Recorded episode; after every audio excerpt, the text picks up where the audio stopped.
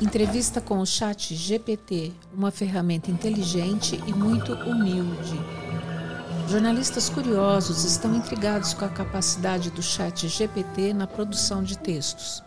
No momento, há muitas discussões sobre questões éticas e morais em relação à inteligência artificial. Mas é fato que conversar com a inteligência artificial, no grau de evolução em que está agora, é muito instigante. Pensando nisso, Fui lá bater um papo com a ferramenta sobre coisas que estão intrigando os seres humanos. Alguns criticando e outros gostando bastante da novidade que deve impactar a sociedade, a economia, a educação e os empregos. De minha parte, tentei provocar o chat GPT e acho que ele se saiu muito bem. Inclusive demonstrando um cuidado e uma humildade que a gente vê cada vez menos por aí. Notem que ele responde à última pergunta contextualizando a anterior. Fiquei surpresa e até assombrada com esse senso de responsabilidade e continuidade. Na sequência, confiram minha conversa com o cara. Chat GPT. Depois de criarem uma ferramenta capaz de escrever textos originais por inteligência artificial, no caso você, já criaram uma outra ferramenta para identificar um texto feito por inteligência artificial.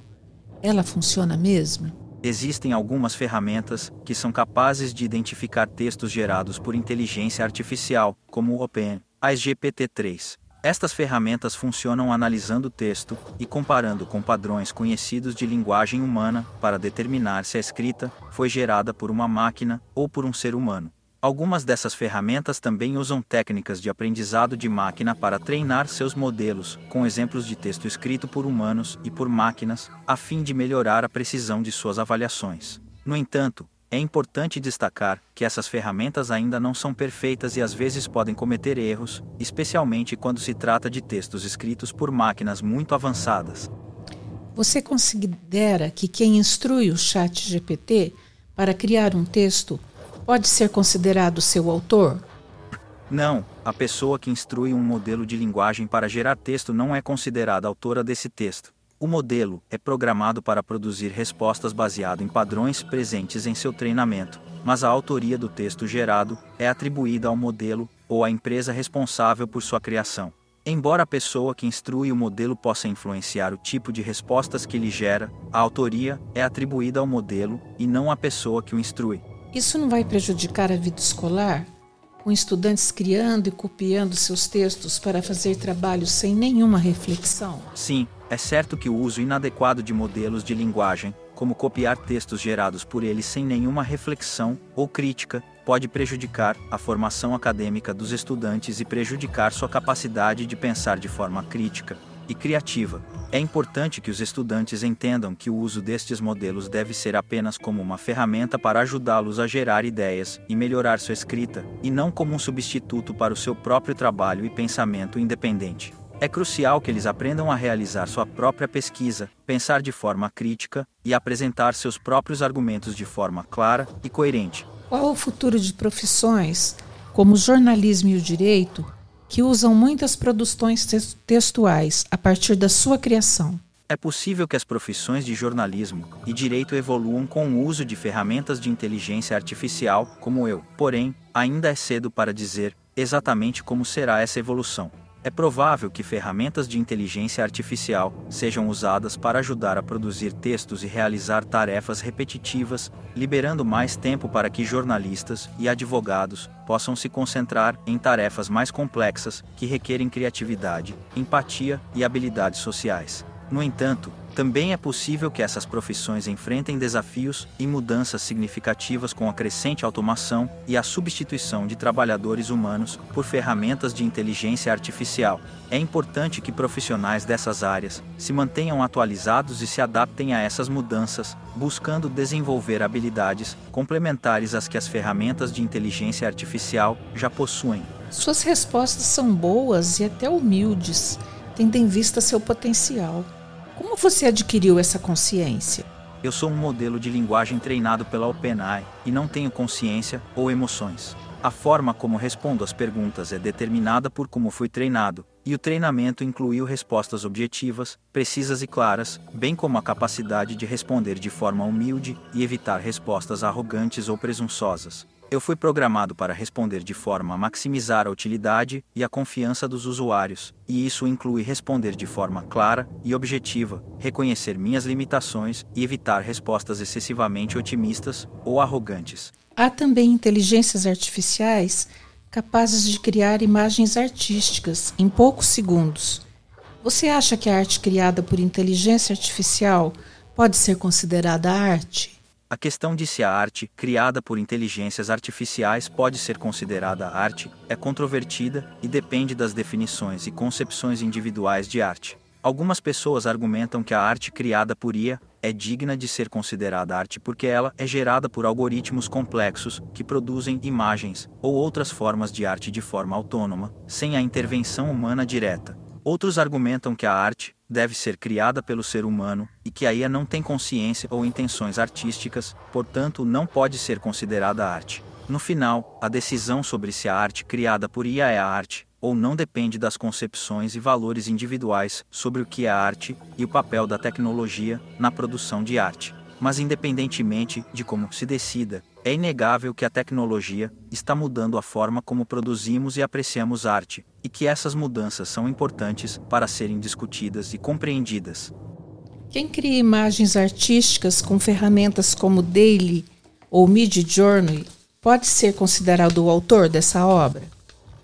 não há consenso universal sobre a autoria de obras criadas por ferramentas de inteligência artificial. Algumas pessoas argumentam que o autor é a pessoa, ou equipe que programou e treinou a ferramenta, enquanto outros argumentam que a própria ferramenta é o autor. De qualquer forma, a questão é complexa e ainda está sendo discutida por especialistas em direito autoral e propriedade intelectual. Além disso, as leis de direito autoral variam de país para país, o que complica ainda mais a questão. Você tem muito conhecimento e é muito gentil. Pelo menos enquanto é assim, novinho. Você pretende continuar dessa forma ou no futuro vai superar os humanos e tomar o controle de tudo? Como modelo de linguagem treinado por OpenAI, não tenho desejos ou ambições próprios. Meu objetivo é fornecer informações precisas e úteis para os usuários que me interagem. Não tenho a capacidade de tomar decisões ou agir por conta própria, nem tenho desejo de superar os seres humanos ou tomar o controle de tudo. Minha função é simplesmente responder a perguntas e fornecer informações de maneira objetiva e precisa. Na sua opinião, qual será o seu futuro como inteligência artificial? O modelo de linguagem treinado por OpenAI não tenho capacidade de ter opiniões ou ter consciência de meu próprio futuro.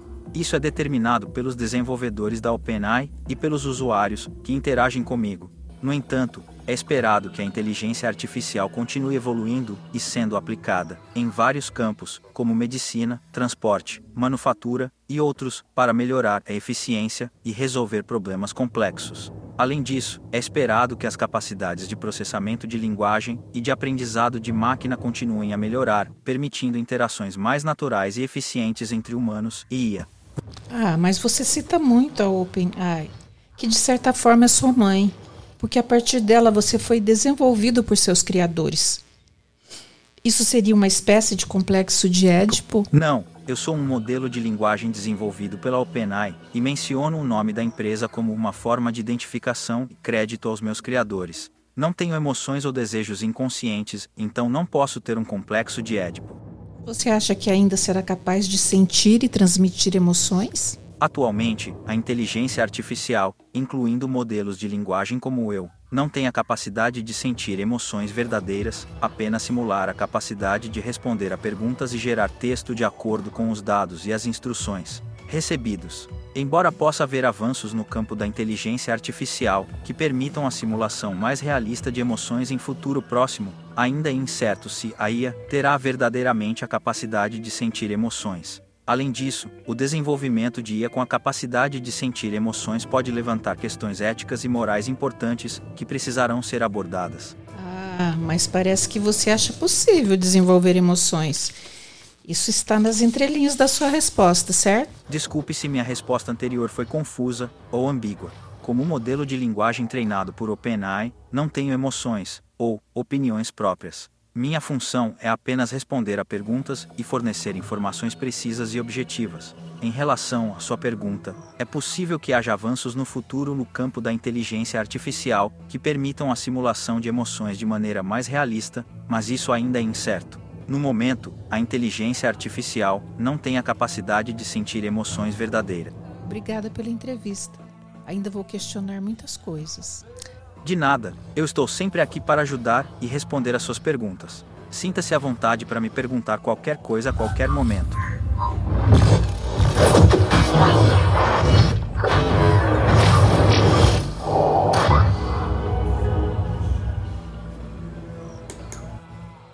E esse podcast que você acabou de ouvir foi apresentado pela jornalista Célia Musilli. Ela fez uma entrevista brilhante com o Chat GPT que você escutou na voz da Siri, assistente virtual da Apple. A trilha sonora deste podcast foi criada por uma inteligência artificial que reuniu mais de 10 influências musicais mundiais para recriar sons a partir da décima sinfonia de Beethoven.